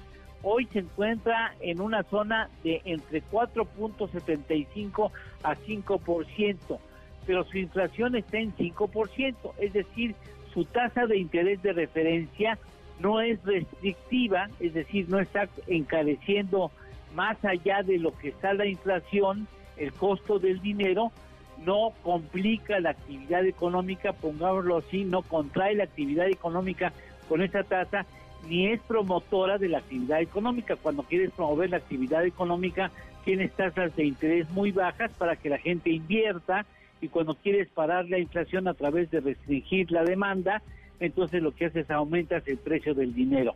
El Banco de México hará lo propio 15 días después. La tasa en México está en 11.25, pero la inflación está en 6.24, es decir, ya estamos en una zona restrictiva de la actividad económica en el país. Está cinco puntos arriba de la tasa de inflación Esto quiere decir que ya existe el riesgo de que si sigues aumentando la tasa, le puedes hacer daño al tejido económico. Yo creo que por eso la gobernadora del Banco Central, eh, doña Victoria, está eh, pues anticipando al mercado que es posible que ya no decidan incrementar la tasa de interés. Y creo que es un mensaje a la actividad económica, a los empresarios, al país en su conjunto. Eh, me parece que es una decisión inteligente no pasarse de, de, la dosis necesaria de incremento en tasas de interés. Existe un diferencial importante entre la tasa de Estados Unidos y la de México, lo que propicia que haya mayor inversión y eso fortalezca el peso mexicano. Así es que ya veremos cómo reacciona el Banco de México en, casa, en caso de que en la próxima semana haya otro incremento en la tasa de interés de un cuarto de punto porcentual o quizá, como dicen algunos pocos, de medio punto porcentual. Ya veremos si el gobierno, el, el, este, el, el, perdón, la Junta de Gobierno, la Junta de Gobierno del, del de Banjico determina incrementar o no la tasa de interés cuando tenga esa decisión. Vamos, vamos a verlo, pronto conoceremos esa, esa decisión. ¿La lo tenemos postre? Claro que sí, antes de que desaparezca oficialmente el INSABI, vale la pena recordar que el Instituto Mexicano para la Competitividad señaló en un estudio del año pasado que el 98% del total de compras realizadas por el INSABI no tienen acceso a información que sustenten las operaciones. 98, nada más 98%. Ándale, buen dato. Abrazo, gracias Lalo. Gracias Manuel, buenas tardes. Muy buenas tardes. Tenemos, como todas las tardes, claro que tenemos buenas noticias. Gracias Manuel. ¿Es usted K-Popper? ¿Espera el concierto de Blackpink con ansias? ¿O por el contrario, no sabe lo que es eso? ¿Y lo más que he escuchado de música coreana es el Gangnam Style? Open Gangnam Style.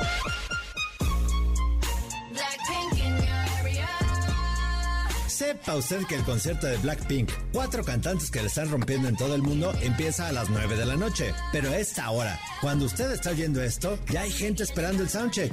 Sepa usted también que hay una serie de recomendaciones para ir. Los asistentes podrán meter pulseras de las que brillan, cartulinas, llaveros del grupo, pickets, que no sé lo que es eso, tapones de oído y banderas sin asta. Lo que no se puede meter son rayos láser, cornetas, selfie sticks, pelotas, mascotas o Doctor Simis. ¡Qué cosa! Ya nos enteraremos cómo les fue.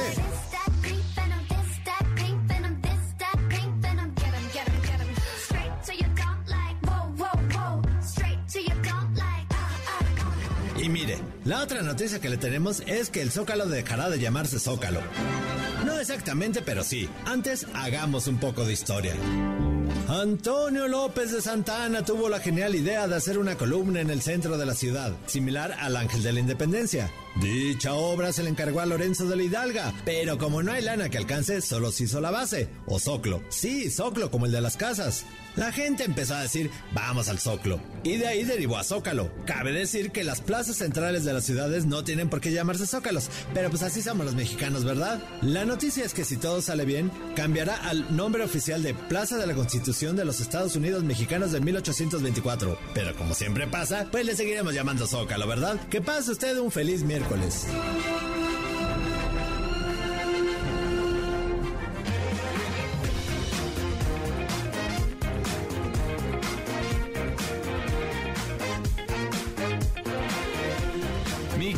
Guillermo Guerrero, ¿cómo estás? ¿Cómo estás, querido Manuel? Pues esta, esta ocurrencia de que ahora el Zócalo va a tener otro nombre, pero como, como bien decimos, a todo le vamos a decir Zócalo. Pues sí, le vamos a seguir llamando igual. Lo cual es una cosa muy curiosa porque, claro, no hay, no hubo nunca zóclos o zócalos en otras plazas de la, de nuestro país, pero tradicionalmente a todos los centros del país les decimos zócalos, aunque el nombre correcto debería ser Plaza de Armas, porque pues así les pusieron los españoles, Plaza de Armas.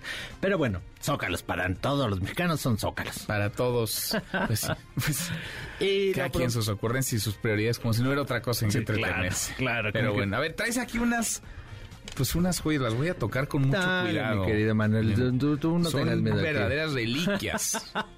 Sí, como estamos en, el, en, la Semana del Niño y tenemos muchos juguetes para los niños, yo te traje dos juguetes de los que tenía cuando era niño, que es un fabuloso Fred.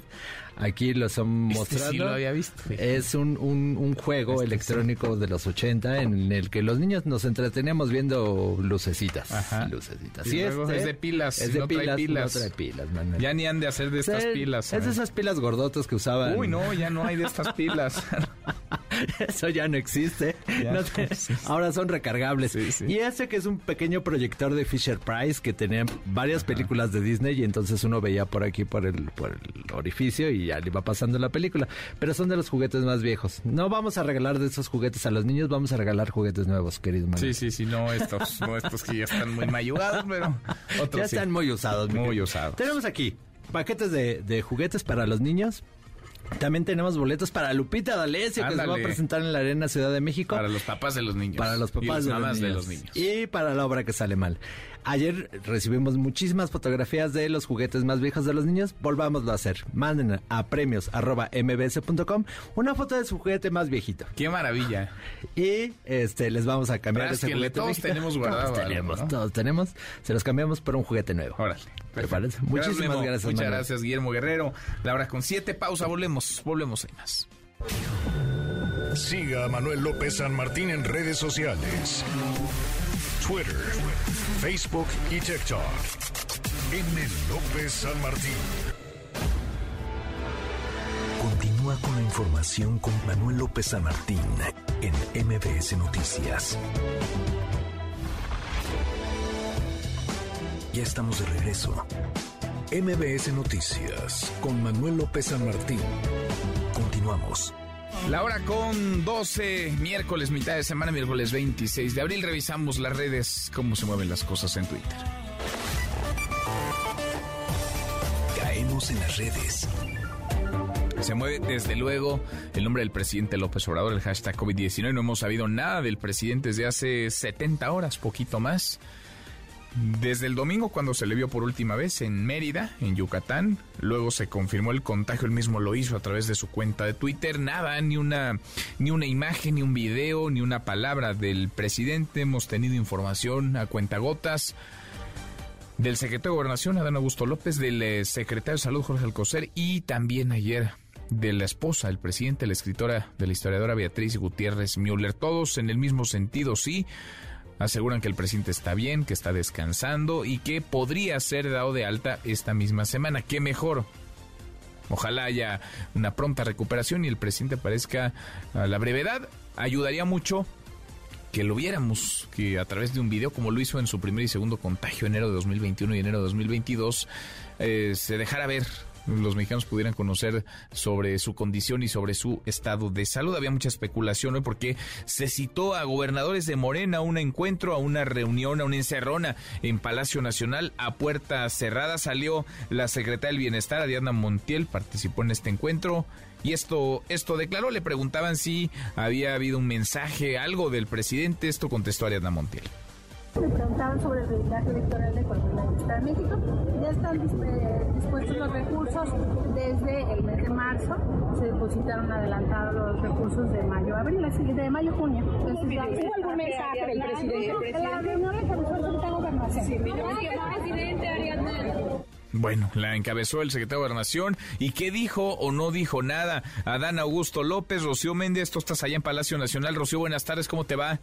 ¿Qué tal, Manuel? Muy buenas tardes. El último en abandonar el recinto aquí en Palacio Nacional, el secretario de Gobernación, Adán Augusto López, sí se detuvo a responder las siguientes preguntas con respecto a esta reunión con 20 gobernadores vinculados al Movimiento de Regeneración Nacional y la ausencia incluso entre ellos de un mensaje directo, incluso a través de un video por parte del presidente Andrés Manuel López Obrador. Vamos a escuchar. ¿Cómo sigue el presidente? Muy bien, recuperándose.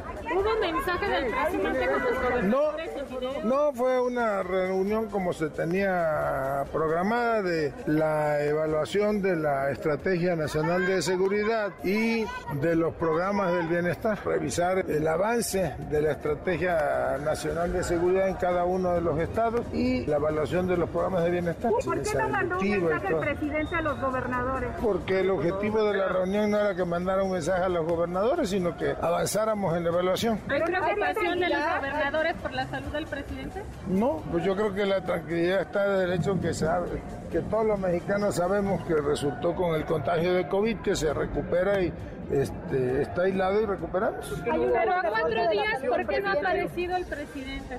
Bueno, yo lo he visto, no sé dónde no haya aparecido. Pero él, él, él cotidianamente hace Ah, uso ya aparecerá, tenga paciencia. Ya aparecerá, tengan paciencia, fue lo que planteó el secretario de Gobernación Manuel. Bueno, eso es lo que dice. Entonces, no hubo mensaje porque el objetivo no es que hubiera un mensaje, pues sí lo sabemos, el objetivo era otro, pero ayudaría un mensaje del presidente, quizá más allá de que lo vean los gobernadores, que lo vean los eh, mexicanos. En fin, gracias, muchas gracias, Rocío. Por cierto, déjame aprovechar viaje. El titular de migración, Francisco Garduño, estuvo ayer eh, declarando ante un juez, por fin.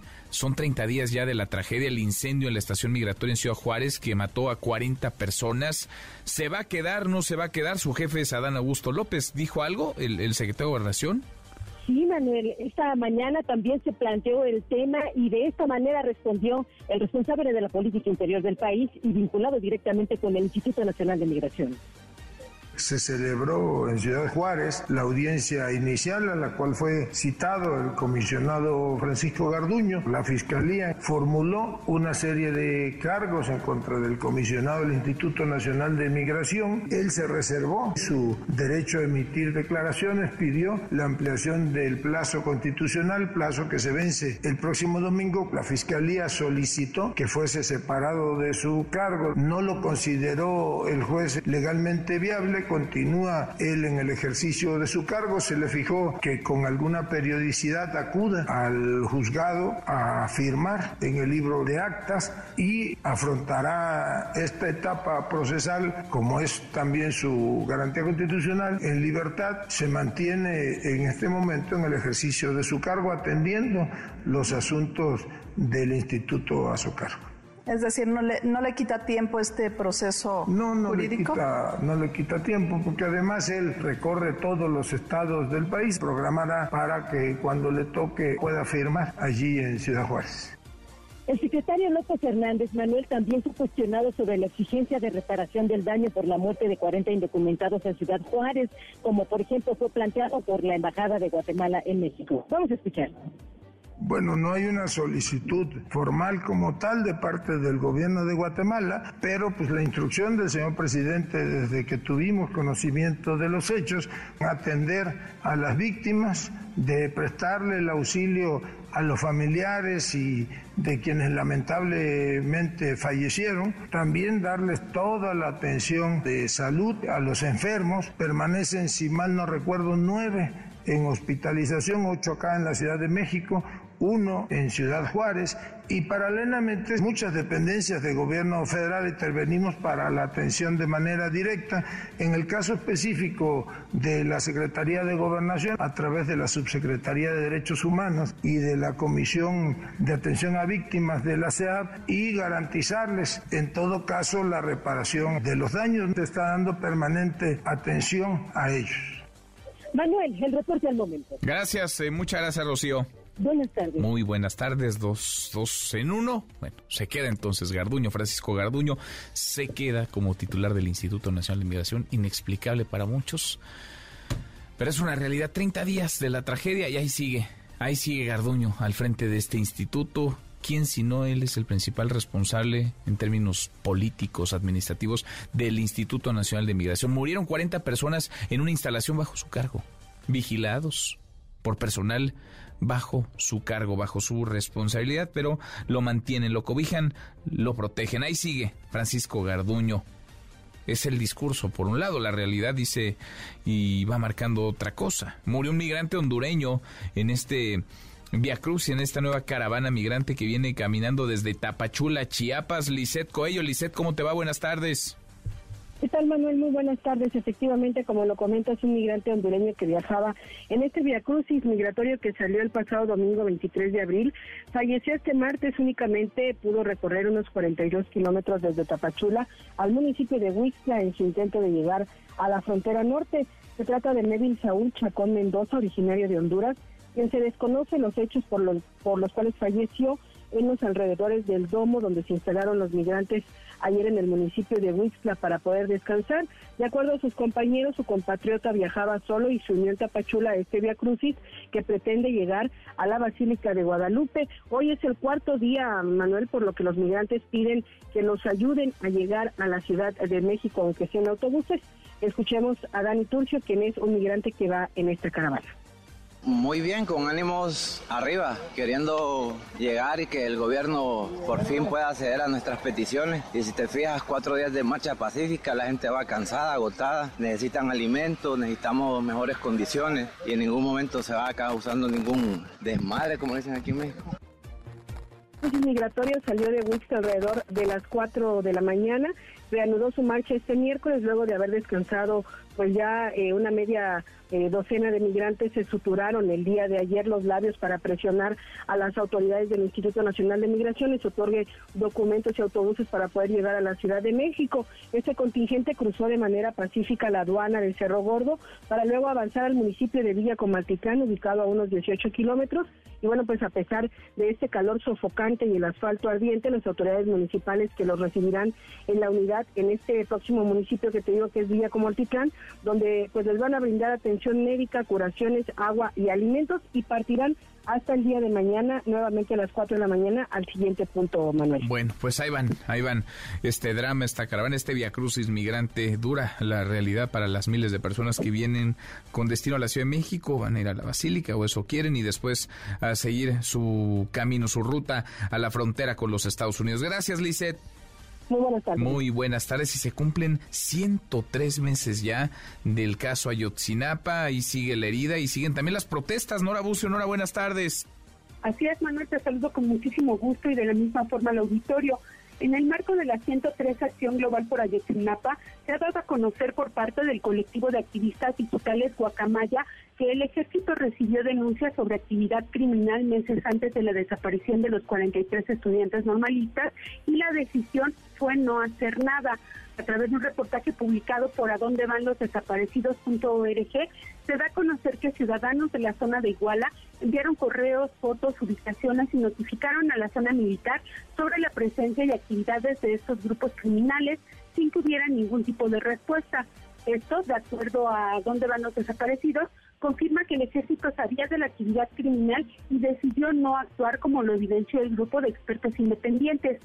Las madres y los padres de los estudiantes normalistas de Ayotzinapa volverán a salir a marchar del Ángel de la Independencia hacia el hemiciclo a Juárez, donde habrán de realizar un mitin en el que además espera fijen su postura con relación a los nuevos delitos que se le han imputado a Jesús Murillo Caram, señalado por ser el creador de la verdad histórica este proceso judicial que se le sigue ahora sí contempla su presunta responsabilidad en la detención y desaparición de los estudiantes normalistas y acciones que se hicieron desde el gobierno federal para tratar de encubrir y desviar las investigaciones sobre el caso. Cabe señalar finalmente que los padres y madres estarán acompañados por otros estudiantes de escuelas normales del país y organizaciones solidarias que nos acompañan mes a mes a manifestarse para exigir la aparición de los jóvenes. Manuel la información. Gracias, eh, muchas gracias Nora. Muy buenas tardes. Muy buenas tardes. Pues ahí están las protestas y ahí está una herida que algunos han tratado de manchar, de utilizar. Para otros genuinamente no ha llegado ni la verdad, mucho menos la justicia. Adrián Jiménez, el gobierno de la Ciudad de México, Adrián analiza si procede o no esta propuesta de cambiarle, algunos dirían ocurrencia, de cambiarle el nombre al Zócalo. Buenas tardes Adrián, ¿cómo te va? ¿Qué tal? Buenas tardes, Manuel Auditorio. Así es, autoridades capitalinas analizan esta posibilidad de cambiar el nombre del Zócalo de la Ciudad de México por el de Plaza de la Constitución de los Estados Unidos Mexicanos, como lo propusieron en el Senado de la República. En conferencia de prensa, la jefa de gobierno, Claudia Sheinbaum, dijo que recibió la propuesta de una de las senadoras que promovió esta iniciativa y que será a través de la Consejería Jurídica y de la Secretaría de Gobierno que se defina si procede o no esta modificación. Vamos a escuchar. Sí, lo vamos a revisar. Inclusive la senadora Mónica Fernández, que es eh, quien una de las que promovió este cambio, eh, me lo comentó, me mandó pues todo el sustento y lo estamos revisando aquí con Consejería Jurídica y con el secretario de Gobierno eh, para ver si procede este cambio. Por Morena, Mónica Fernández, quien propuso en la Cámara Alta cambiar de nombre al Zócalo Capitalino como homenaje por los 200 años de la promulgación de la primera Constitución de México.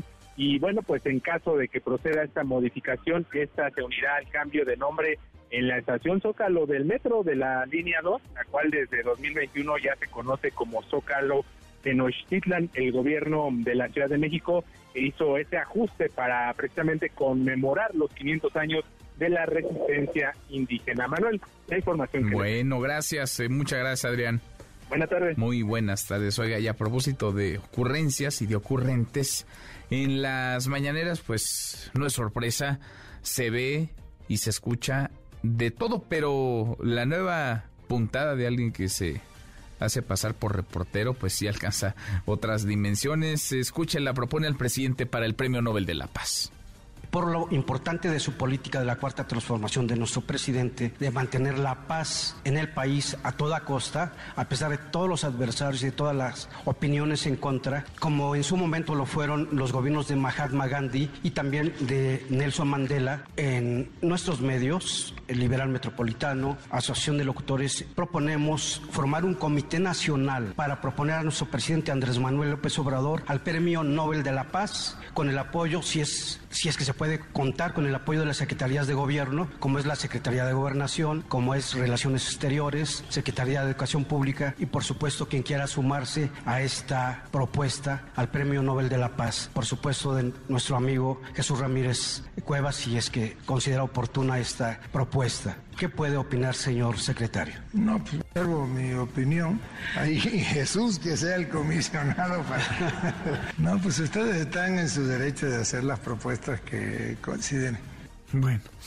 En fin, es un reportero, se las da de reportero, evidentemente no está muy lejos del periodismo, es en todo caso un propagandista que ahora saca esta ocurrencia de la chistera, quiere que se le reconozca al presidente con el Premio Nobel de la Paz. Él lo propone y encarregado, pues andaba formando ahí una especie de comisión. Le diría su nombre, pero mire, no vale ni la pena que se lo, que se lo aprenda.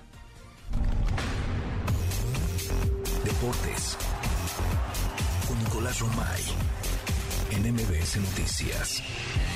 Querido Nico, qué gusto, qué gusto saludarte, ¿cómo estás?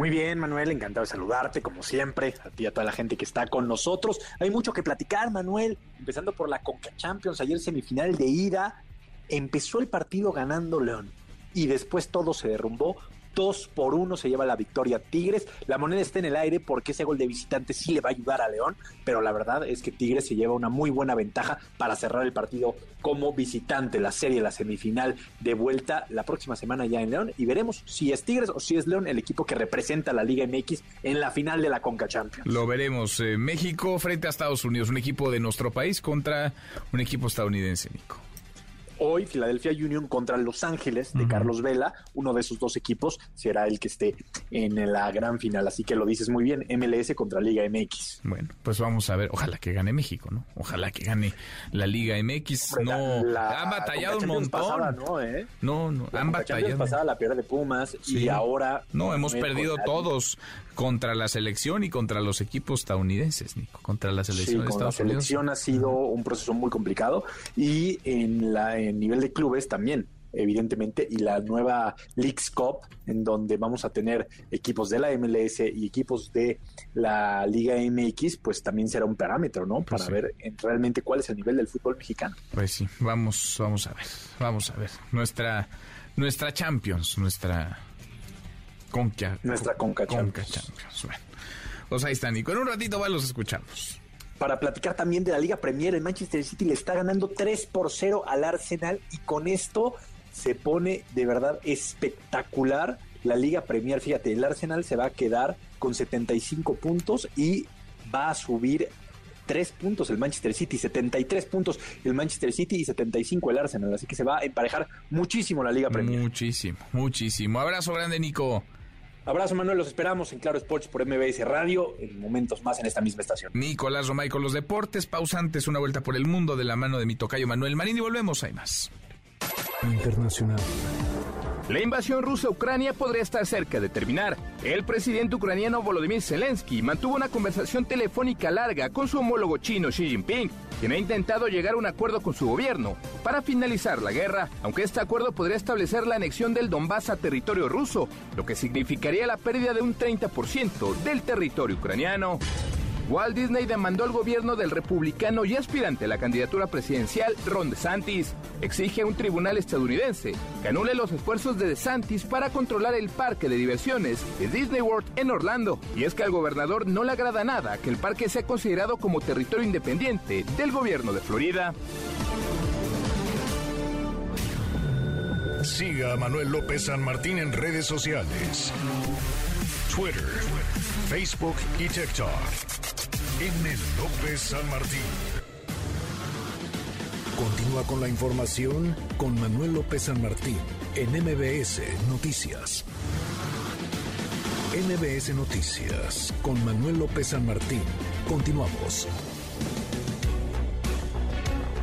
Seguimos, cruzamos la media hora con 31, ya concluyendo el periodo ordinario de sesiones, ya el cuarto para la hora, pues hay varios que están interesados en pasar con la planadora encima de lo que se puede y de quien se puede. Están tratando de aprobar por la vía del fast track varias reformas, varias iniciativas de ley. Hay un maratón legislativo de albazos. Eh, Jennifer Ramírez, cuéntanos Jenny, qué gusto saludarte, buenas tardes. En la Cámara de Diputados se vivió un largo día de albazos y aprobación de reformas al vapor. La jornada en el recinto parlamentario inició con la presentación de reformas centrales en forma de iniciativas, para las que se dispensaron todos los trámites, para darles fast track en el Pleno. La tarde de este martes 25 de abril avanzó la desaparición del Instituto de Salud para el Bienestar INSABI, creado hace un par de años, en sustitución del Seguro Popular. Los legisladores de Morena defendieron el proyecto que fue turnado al Senado de la República. Con eso se garantiza la atención a todos los que no son derechohabientes y garantiza un derecho universal a la salud para toda la población. Es una gran medida que es en beneficio de México y que yo creo que los que nos van a hacer el favor de escucharnos, de vernos, y, leernos, van a advertir que finalmente se va a contar con algo que dijo el presidente, que yo coincido. En los próximos meses vamos a tener estándares de atención gratuita universal como Dinamarca. Y me hago responsable de mis palabras, ya lo verán. En una sesión maratónica en el Pleno se dieron otros tres salvazos en la misma modalidad, presentación de iniciativas en el Pleno y dispensa de trámites para saltarse a las comisiones. Así, salió adelante la decisión de garantizar la entrega por asignación a la Sedena de la concesión del tren Maya por tiempo indefinido. Por la disposición, el presidente de la Comisión de Comunicaciones, el diputado panista Víctor Pérez, expresó su rechazo. No vamos a acompañar este nuevo intento de jugar, pero ahora al trenecito bajo una figura que ya hemos visto, que le ha costado y le seguirá costando millones de pesos al erario. ¿Cuánto costó el tren Maya? 36 mil millones de pesos se proyectaron.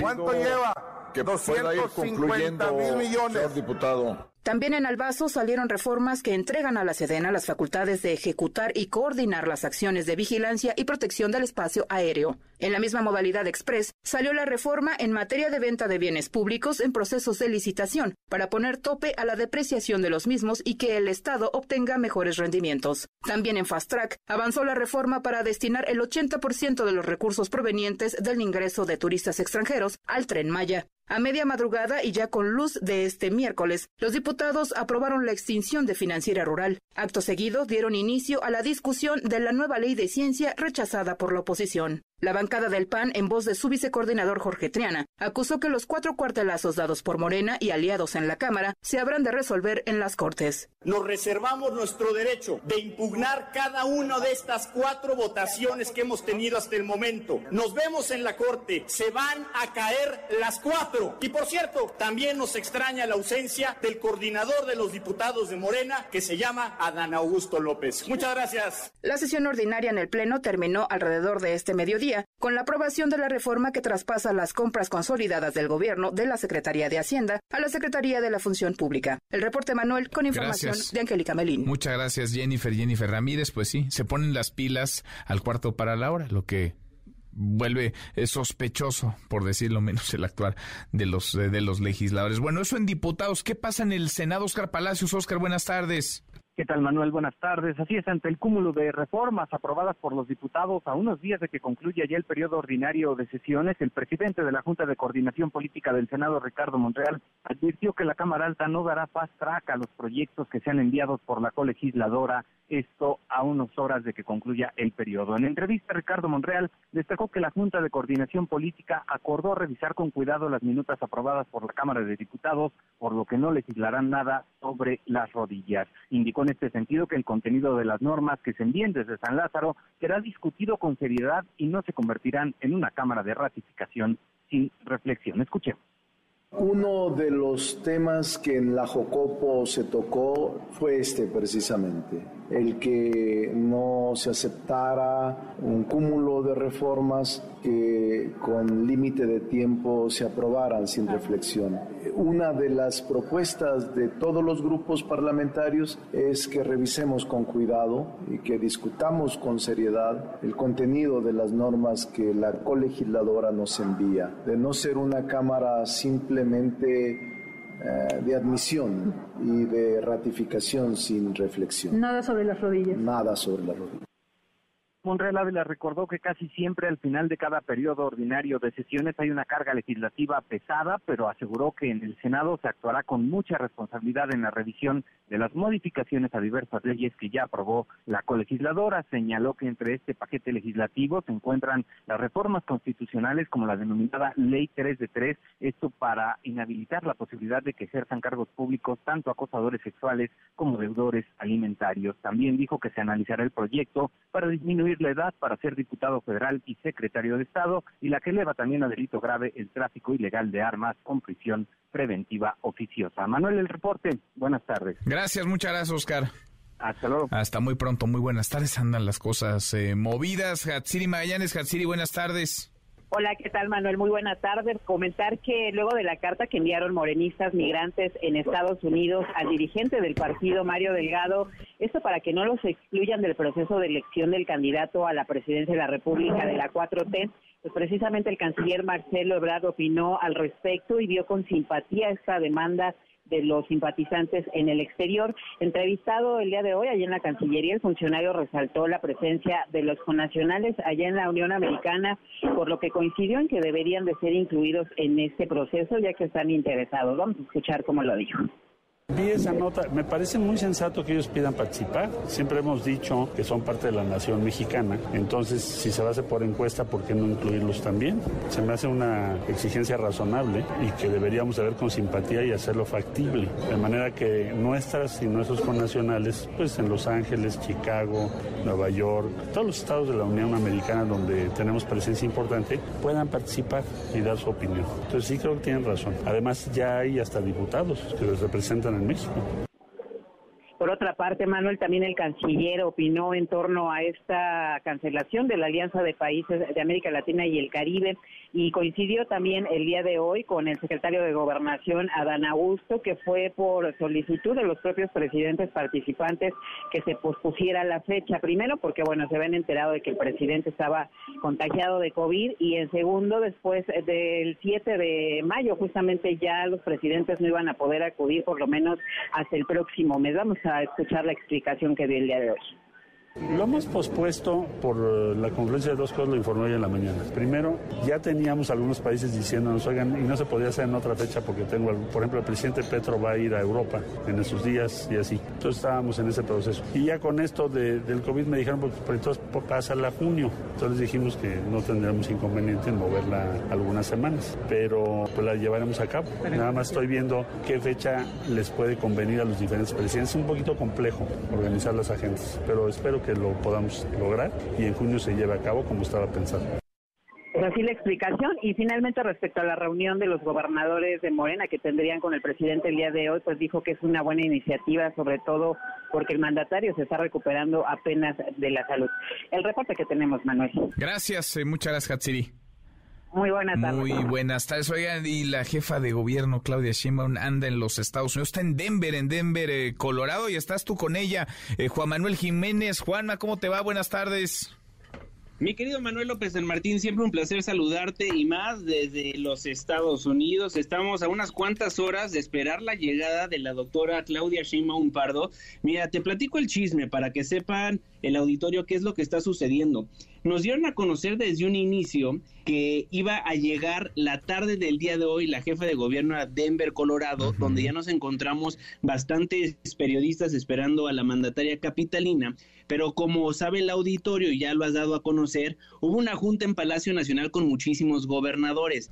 Debido a esa junta, tuvo que atrasar su vuelo la mandataria capitalina, por ende no ha llegado a la Unión Americana, va a llegar al filo de la medianoche, donde ya se espera que le estén recibiendo muchísimas familias migrantes que le están apoyando, que van a estar apoyando a una de las corcholatas de Morena.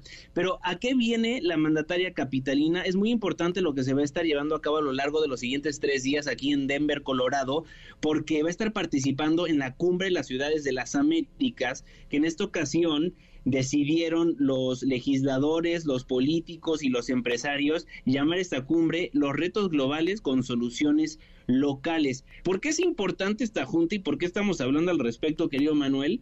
Pues es la primera gira internacional de la doctora Claudia Sheinbaum, donde digamos se va a estar destapando con nuestros amigos estadounidenses la mandataria capitalina. Y lo digo de esa forma porque una de las corcholatas, como tú bien sabes y lo hemos narrado, pues ha participado en un montón de cumbres, ha estado con un montón de migrantes, ha estado con un montón de gente poderosa a nivel internacional y va a ser la primera vez que la doctora Claudia Sheinbaum tenga esta oportunidad y en un gran foro donde van a estar más de 150 alcaldes del planeta. Entonces, eso por una parte. Y por otra, tenemos que destacar las reuniones que va a estar llevando a cabo a lo largo de las siguientes horas la doctora Claudia Sheinbaum Pardo. Se va a estar reuniendo de manera privada con el presidente del Banco Interamericano de Desarrollo, con Ilan Goldfan, también con el subsecretario de Estado para Asuntos del Hemisferio Occidental de Estados Unidos, Brian Nichols, con el secretario de Estado adjunto que se llama José Fernández y la tarde de mañana también se va a estar reuniendo con el gobernador de Colorado, Jared Polis. Es una agenda muy cargada considerando que únicamente va a estar como 24 horas la jefa de gobierno en los Estados Unidos. Vamos a estar a la espera de lo que vaya a suceder a la medianoche porque se espera que lleguen muchísimos migrantes apoyar a una de las corcholatas de la cuarta transformación. Bueno, pues lo veremos. Entonces se retrasó, digamos, por esta reunión en Palacio Nacional, encabezada por Adán Augusto López, secretario de Gobernación. Había mucha expectativa si iba o no a aparecer el presidente, no apareció. Estuvieron ahí los gobernadores, las gobernadoras y la jefa de gobierno. Y de la reunión va para el aeropuerto y llegará ya en las próximas horas a, a Denver, Juanma. Sí, se va a tardar muchísimo porque fíjate que hay, muy, muy pocos vuelos directos a Denver.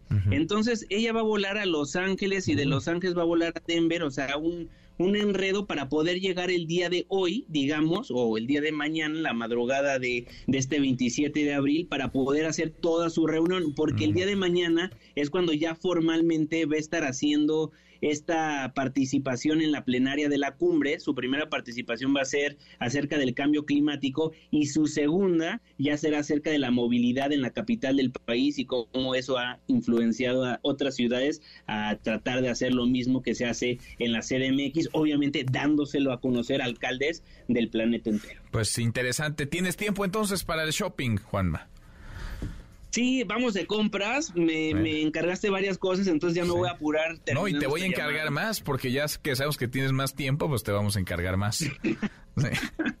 sí. sí, sí, vamos a ver la lista un poco más, más grande. Pues, eh, ¿cómo anda el clima, eh, allá en Denver? Ah, justo lo que quería comentar, fíjate que se esperaba que estuviéramos a 3 grados y muchísima lluvia, afortunadamente llegamos a 10 grados y un poco de viento, entonces la libramos. Ah, bueno pues la libraste entonces. Bueno, hacemos nuestra lista de encargos y, te la mandamos a la brevedad para que... Órale, por favor, lo recibo con muchísimo gusto en mis redes sociales, arroba Juanma Pregunta. Abrazo grande, mi Juanma. Abrazo fuerte para todos. Es Juan Manuel Jiménez, está en Denver. Llegará entonces en las próximas horas la jefa de gobierno, Claudia Sheinbaum. Cuarto para la hora. Pausa, volvemos, volvemos, hay más. Redes sociales para que siga en contacto: Twitter, Facebook y TikTok. M. López San Martín. Continúa con la información con Manuel López San Martín en MBS Noticias. Ya estamos de regreso. MBS Noticias con Manuel López San Martín. Continuamos. Krause. En MBS Noticias. La libertad personal es fundamental para los estadounidenses. Ese ha sido el trabajo de mi primer mandato, luchar por nuestra democracia. Pero tú sabes, alrededor del país, extremistas de MAGA están haciendo fila para tomar esas libertades básicas, recortando la seguridad social que has pagado con toda tu vida, mientras reducen los impuestos para los más ricos. Terminemos el trabajo, sé que podemos, porque estos son los Estados Unidos de América. Se destapa Joe Biden, quiere, buscará la reelección, quiere otros cuatro años en la Casa Blanca. El asunto es si puede. Querido León, León Krause, qué gusto saludarte, ¿cómo estás? Querido Manuel, ¿cómo estás? Quiero saludarte. Igualmente, León, muy, muy buenas tardes. De que quiere, quiere, pero eh, ¿le alcanza? ¿Puede Joe Biden? Bueno, pues está por verse eh, qué va a ocurrir en la campaña, pero el, eh, el primer eh, escollo era la candidatura demócrata y lo cierto es que una vez que el presidente Biden ha anunciado su intención de buscar la, la reelección, será muy difícil y muy improbable que eh, otro demócrata de alto perfil decida eh, quitarle esa, esa nominación. Eh, todo depende también de si Donald Trump se mantiene como el candidato más probable del otro lado. Donald Trump tendrá, creo yo, rivales más serios, pero mientras sea así, lo, lo más probable, insisto, es que tengamos una reedición de la contienda del 2020 Trump contra Biden. Cuatro años después, para los dos, porque los dos ya, pues sí, ya tienen la edad que sabemos que tienen. Híjole, pues sí, cuatro años después, increíble, ¿no, León? No sé, no sé qué tan bien o mal hable eso de la política estadounidense, el que no se hayan logrado formar eh, cuadros competitivos ni en el Partido Republicano ni en el Partido Demócrata, porque ninguno de los dos, vaya, más allá de la edad, es que entusiasme demasiado al electorado. ¿Cómo lo ves? Bueno, la, la, la realidad es que vamos a ver una eh, elección muy singular. Yo te diría que es una elección de dos negativos. El electorado no quiere a Joe Biden, pero es probable que quiera menos a Donald Trump. Eh, se, será una batalla muy singular, no de entusiasmos, sino digamos de elegir al menos malo, al que menos disgustos provoque, y en esa contienda es posible que el ganador sea finalmente eh, Joe Biden, porque si Biden no es popular, y mira que no lo es, Donald Trump es todavía menos popular. Lo podrá hacer con la base republicana, eh, como Biden lo es relativamente con la base demócrata, pero con los votantes independientes Biden es más popular que Trump, o por lo menos menos impopular. Y creo yo que al final, si esos dos son los candidatos, tendremos una elección, digamos, de doble negativo. Pues sí. Ahora, no hay duda entonces, Biden va a estar en la en la boleta, va a estar en la en la elección, León, y en los republicanos, ¿qué tanto, digamos, podrías, si fuera esto un asunto de, de, juego, qué tanto podrías apostar por Donald Trump? ¿O ¿Cómo vienen las cosas en ese partido? Se dice mucho y ha venido creciendo también el ánimo de algunos en el Partido Republicano, la figura del gobernador de Florida, Ron DeSantis. ¿Tú, tú cómo lo ves? Pues en este momento, el, de acuerdo con las encuestas, Trump tiene la, el apoyo de la mayoría del electorado republicano. Cincuenta y tantos por ciento de estos votantes respaldan a, a Donald Trump. Eh, hay, digamos, una tercera parte, eh, sólida tercera parte de los votantes que favorecen a Ron DeSantis, el eh, gobernador de la Florida. De ahí en fuera, el resto son candidatos testimoniales eh, tendrá que tendrá que manejarse digamos de manera sensata la baraja republicana si es que quieren cerrar filas contra contra contra Trump. Eh, pero primero DeSantis tiene que decidir si se avienta o no al ruedo Manuel. Y no queda tan claro que lo vaya a hacer. Yo sigo pensando que es probable que lo haga. Ha, ha, hecho digamos todo lo todo lo necesario para para eh, para convertirse en candidato hasta ha escrito un libro cosa que es una señal inequívoca de que alguien piensa lanzarse pero eh, todavía está por verse es aún temprano eh, si si al final es de Santis contra Trump de Santis necesitará que el resto de los republicanos lo apoyen a él y no al expresidente y eso eso se ve muy difícil. Pues sí, se antoja complicado. En fin, lo iremos viendo. Qué contienda la que se avecina. Allá van cuatro años después. Muy probablemente se encuentren de nuevo Joe Biden y Donald Trump. Qué cosa, qué cosa. Querido León, abrazo grande. Gracias. Un abrazo muy grande. Gracias. Muy, muy buenas tardes, León Krause. Ya mero nos vamos, cinco para la hora. Revisamos lo último en la información. En tiempo real. El Universal. Aumentan denuncias contra servidores públicos por incumplimiento de obligaciones. El Heraldo de México. Diana Peña iba a una cita y desapareció. El último registro de su celular fue en la Chamapa Lechería. Corte rechaza revocar suspensión que frena primera parte del Plan B de reforma electoral. Naciones Unidas pide a México medidas para evitar tragedias como la de migrantes en Chihuahua. Andorra pide a Estados Unidos investigar los vuelos de Peña Nieto en los aviones de Collado. Disney demanda a Ron DeSantis, gobernador de Florida, por el control de su resort en el estado. Con esto cerramos, con esto llegamos al final. Gracias, muchas gracias por habernos acompañado a lo largo de estas dos horas. Soy Manuel López San Martín. Se quedan con Nicolás Roma y nos vemos como todas las noches a las 10 por ADN 40. Y acá nos encontramos mañana, mañana que será tarde de jueves. Pásela, pásela muy bien, ya casi es viernes. MBS Radio presentó Manuel López San en MBS Noticias.